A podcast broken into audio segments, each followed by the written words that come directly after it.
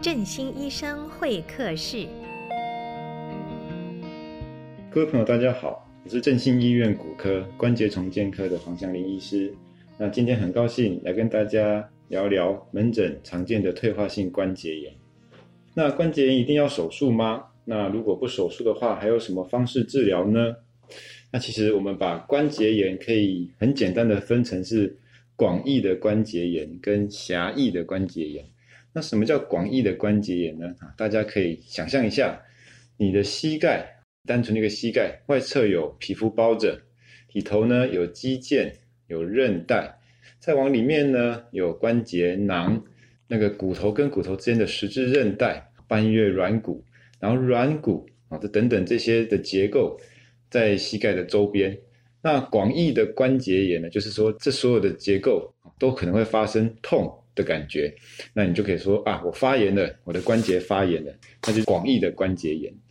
那什么叫狭义的关节炎呢？那狭义的关节就是啊，就真的我们的软骨已经受损到已经没有办法恢复的状态，而且会让你造成持续的疼痛。那不管你是因为外伤的，那不管你是因为退化性关节炎慢慢的磨损的，或者你是自体免疫的问题，哈，自己的细胞攻击破坏了自己的细胞。造成软骨的受损，这个就是真的叫狭义的关节炎，它就没有办法真正的恢复，然后也可能会让你造成持续的疼痛。那我们就把它这样分，广义的关节炎呢，哈，就是刚刚刚刚说的哈，你的关节部位发生了疼痛。那有可能是从肌腱来的，有可能是从韧带来的，也有可能是从肌肉来的。那这种就是关节炎了，我们就可以说啊，它就是你的关节炎来了。在天气变化的时候，你的关节就会有不舒服的感觉，有时候会有肿胀，那有时候会有僵硬的感觉。那慢慢慢慢的，随着病程越来越严重，那你的关节的活动度开始会有降低、僵直的感觉，甚至到最后外观会有变形的情况。好。那我们怎么知道我的关节是属于哪一种呢？啊，这个时候，当你发生膝盖不舒服的时候，你就想到说，啊，那我去看个骨科医师看一下好了。那所以你进到骨科的门诊一进去呢，然后你就会告诉医师说，我的关节啊怎么痛啊，痛在哪里，痛多久？那我们的骨科医师呢，他就开始摸你的脚，捏捏，按按，看你哪里有不舒服啊，甚至会叫你站起来，扭一扭，找出你真正痛的地方。那痛的原因在哪里？再来会再请你去照个 X 光片，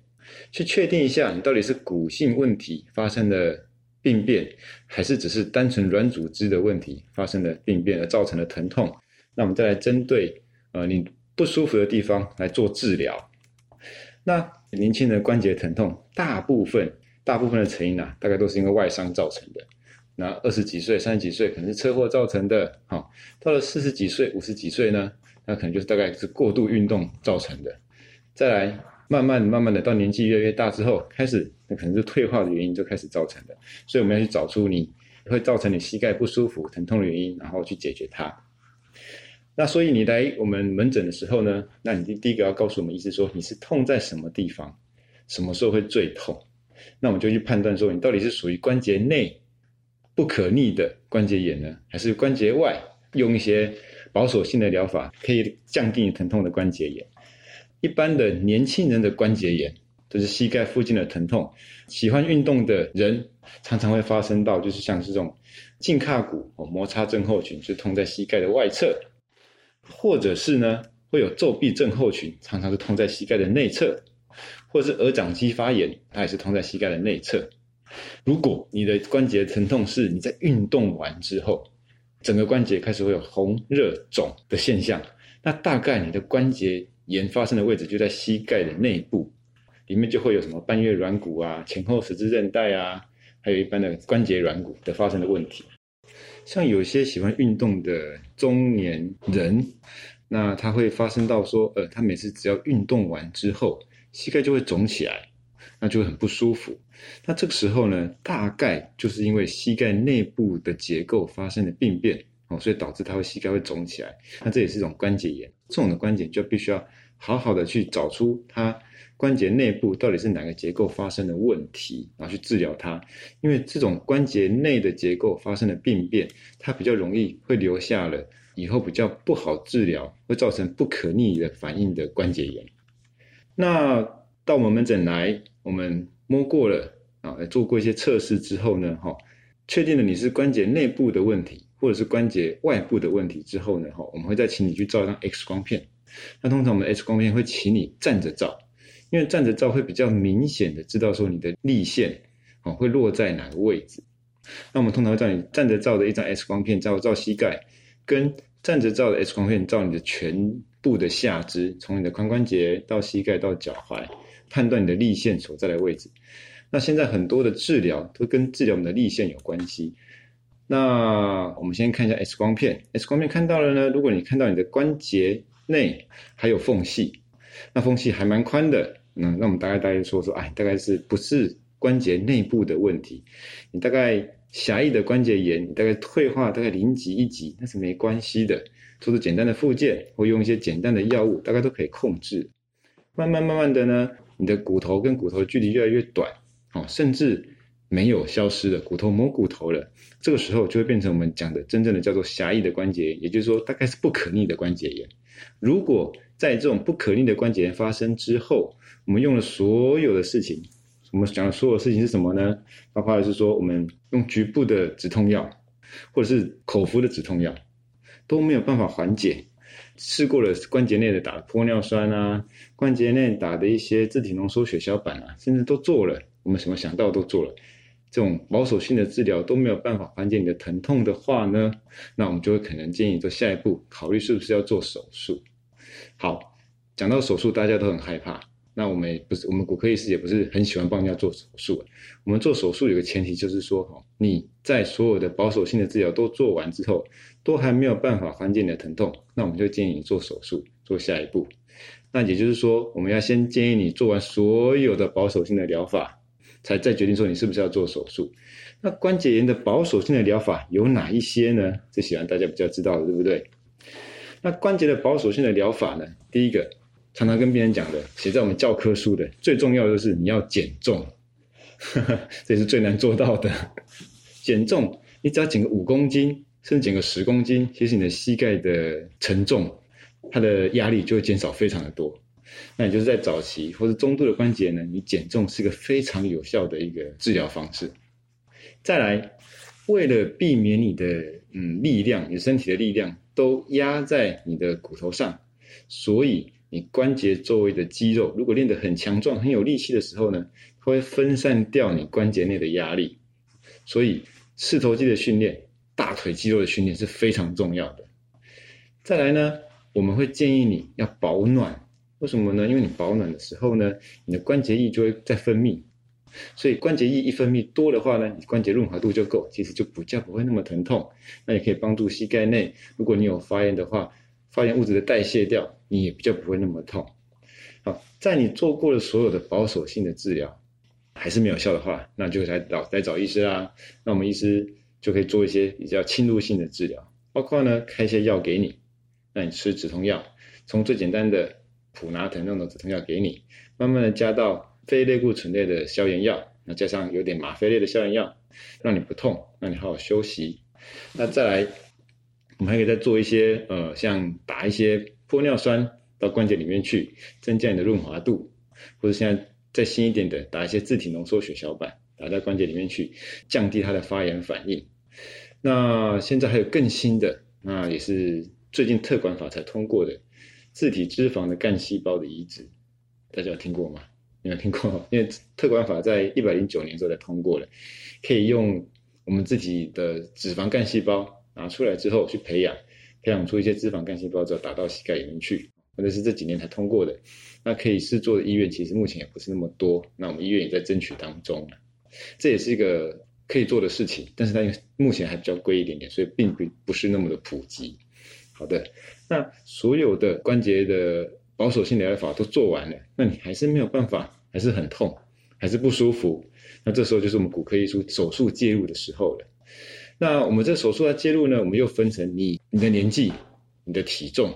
你的受伤程度，而有不同的手术来做处理。好，比较简单就是你比较你是比较年轻的，因为毕竟我们人工关节的使用寿命大概二十年。就已经很不错了。那你如果是五十岁就发生了关节炎，这个时候帮你换个人工关节，你可能到七十岁又要再换一次，那是比较不舒服的。所以在比较年轻一点，而且你活动量、活动度比较大的时候呢，我们会先评估你适不适合做一些截骨矫正手术。刚刚有提到的，因为力线啊，大家想象一下啊，我们照一张 X 光片，从你的髋关节到你的膝盖到你的脚踝，我们如果从髋关节到脚踝画一条线的话，画一条直线，这个时候如果你的膝盖哦是在这条直线的外侧。如果你在走路的时候，你整个力线是落在呃膝盖的内侧，这样讲懂吗？哦，所以当你力线落在身体的内侧的时候，表示你有点 O 型腿的样子。那这个时候你在比较沉重或者比较大运动量的时候，你的膝盖内部就容易发生疼痛，那你的内侧的软骨就容易磨受伤。那这个时候，如果我们可以把力线矫正到外侧去，也就是说，我们做个截骨矫正的手术，把力线矫正到外侧去。这时候你就会用到外侧的力量，外侧的骨头来支持你身体的力量，你的关节就不会再继续的严重下去。啊，这是我们可以做的力线的矫正、截骨手术的校正你的力线的位置，来减缓你关节再发生。那如果你的年纪再稍微大一点点，六十岁啊，六十岁左右啊，六十五岁左右，那你也只有膝盖内部的关节产生磨损而已，膝盖内部的软骨产生磨损而已，而造成了单侧单一腔式的关节炎。我们所谓的单一腔式，我们可以这样想象：我们膝盖你把它分成内侧、外侧跟髌骨股骨的那个位置叫前侧，膝盖就分成三个腔式。那如果只有单一腔式，譬如说只有单纯的内侧发生了关节磨损，而且是不可逆的关节磨损，或者是只有外侧发生的就是 X 型腿。只有外侧产生磨损，那我们可以只做单一腔式的关节置换手术。那单一腔式的关节置换手术有一个好处，就是说我们不会伤害到呃膝盖内部的两条韧带，前后十字韧带比较不会伤害到。那它的好处就是说，你其实留着那两条韧带，你的膝盖的本体感觉会留着，以后的复健的过程会比较顺利一点点。这就是单一腔式的关节置换手术。那再来哦，如果真的内侧坏掉了，外侧也坏掉了，或是髌骨跟股骨那个关节也坏掉了，那前侧的也坏掉了，这个时候我们就可能就有就是全息的人工关节置换手术，你就把它全部换掉，就好像你蛀牙装个牙套一样，上下都把它装牙套。那你在上下牙套中间的那个塑胶垫片，以前它的使用年限大概十五年，现在我们叫超耐磨的，可以用到二十年、二十五年。你把它换的比较好的耐耐磨垫片。那它大概就可以使用的再更久一点点，那也可以让你的关节处于没有东西可以磨损的状况下，让你的关节免于再度疼痛。手术其实是我们最后的一个绝招了，让你免于再疼痛。那实际在手术之前，我们其实还有很多的方式可以做，包括我们饮食也可以调整，包括我们的运动也可以调整，包括我们做一些物理性的治疗，比如说物理治疗、热敷。哦，肌力训练也可以来减缓你关节炎的发生跟关节炎造成的疼痛，这些都可以处理的。那只有当我们做了所有的事情，你的关节还是非常的疼痛不舒服，才会考虑到手术的这一部分。退化性关节炎是不是跟骨质疏松有关呢？这个我觉得我自己本身觉得哈，退化性关节炎跟骨质疏松它并没有直接的相关性。骨质疏松会不会得到退化性关节炎？会。那骨质没有疏松呢？它也是会得到退化性关节炎。那我是觉得退化性关节炎跟，就像我刚才讲的力线的改变，会有个比较多的关系。那因为力线它只要往内侧一偏移，它就会造成呃内侧的胫骨的位置受到压力会比较大。那也就是那个位置的关节容易磨损。那在年纪越来越大之后，其实我们胫骨，它的骨质它是一起慢慢的减少，慢慢的减少。但是大家想象一下，我们的的膝盖的胫骨端就是下肢端，它除了胫骨之外，外侧是还可以还有一只腓骨。所以在膝盖的胫骨处啊，除了胫骨平台内侧跟外侧有支持力之外呢，胫呃膝盖的外侧还有一只叫胫骨的，也支持在那边。所以当力线的改变，我一直往内侧跑的时候，内侧的压力越来越大，他的骨头的承受力气就相对稍微弱了一点点。如果你力量越来越大的话，它就慢慢越来越严重，越来越严重。所以现在有一种手术方式，这种手术方式它叫做近端腓骨的截骨矫正手术，它就是把你的腓骨锯掉一段，就让你外侧的支持力量不要那么大，让你的力线自动的往外侧偏移。有没有人在做呢？其实，在保险。并没有这么的普及的国家，这种手术做的非常的多。譬如说印度，譬如说中国大陆，他们其实也是有很多退化性关节炎的人，但是他们并没有那么多的经济支柱去让你换一个人工关节，所以他们就做了这个事情。他把近端的腓骨给锯掉，啊，锯掉之后呢，他的力线就自动往外侧偏移，啊，那他的关节就不痛了。前提是它是只有内侧单一腔室的关节炎可以这样做，那如果是有两个腔室以上就不可以这样做。那我会这样讲这个事情，就表示我有做过这个事情。我讲个例子好了，我有一个病人，啊他大概五十几岁，四十几岁，五十几岁，他一百一十几公斤，一百五十公分，啊是个单亲妈妈，生活非常不好。那因为他在五十几岁又这么重，他是他朋友带来找我的。他是说他已经痛到没有办法上班，因为可是他家里经济支柱只有他一个，他没有办法上班，他也没有时间做复健。他就问我说有没有什么好方法让他马上就可以回去上班？我就跟他介绍这个方式。做完之后一个礼拜之后回诊，他已经在上班，而且疼痛大概已经降低到了两三分而已，所以他的效果其实蛮显著的。所以，当他疼痛已经缓解了，他就能够去做运动，也就能够瘦身。我们在门诊一直被问的，就说医生，我可不可以吃香蕉？但是我站在我们西医这一块，其实我们没有什么忌口的东西，除非你会过敏，除非你会对什么海鲜类过敏，你对一些甲壳类过敏，我们才建议你不要吃。但是如果你没有对任何物食物过敏的话，我们是没有什么忌口的食物了。包括很多的中医师或者老老人家说，你手术完之后你不可以吃鸭肉。因为鸭肉有毒嘛，或是等等这些东西，不可以吃香蕉，因为香蕉比较伤筋骨。哦，他常常做事情。但是你问你问一个西医师，西医师大概不会有这种建议给你啊。但是我们确实是有发现到说，有一些脂肪酸，它是会造成发炎反应。譬如说 Omega Six 这个脂肪酸，它是发炎反应的一种必需脂肪酸。所以当你 Omega Six 摄取不平衡的时候，那如果它它的发炎原料比较多的话，它就可能比较容易造成有发炎的反应，哦，这是大概在营养学有有有有有提到的一点，所以我们会建议多多摄取 Omega three 的食物，啊，它就比较不会让你身体处于高发炎的状态。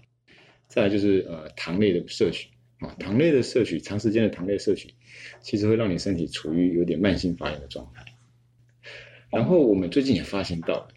打疫苗之后，好像身体的病痛。会不会再诱发出来？那这个原因我们还是不知道了。只是说前阵子我们疫苗打完之后，哦，有些本来没那么痛的病人，他突然疼痛，突然疼痛又加剧了，就是这样子。我们的想法是因为疫苗其实它也是驱动了全身的免疫反应，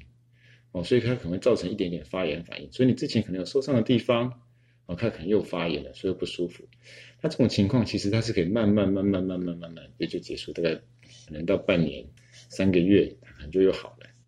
如果你是因为膝盖痛不舒服来的哈，那我们会先去判断你到底是什么原因造成。那如果你你你那个发生膝盖不舒服的原因是可逆的，做复健可以好的，保守性治疗可以好的，那我们就会建议你做做按摩啊、热敷啊、肌力训练啊，那那让你的疼痛慢慢的缓解。需要一点时间，但是需要一点耐性，不一定一定要吃到药物。当你的发炎已经变得比较严重了。痛到真的很不舒服了，这时候我们用药物介入治疗，啊，用吃的、用打针的方式，希望你可以赶快恢复到正常的生活，赶快不痛，再去做复健，啊，再去做一些肌力训练。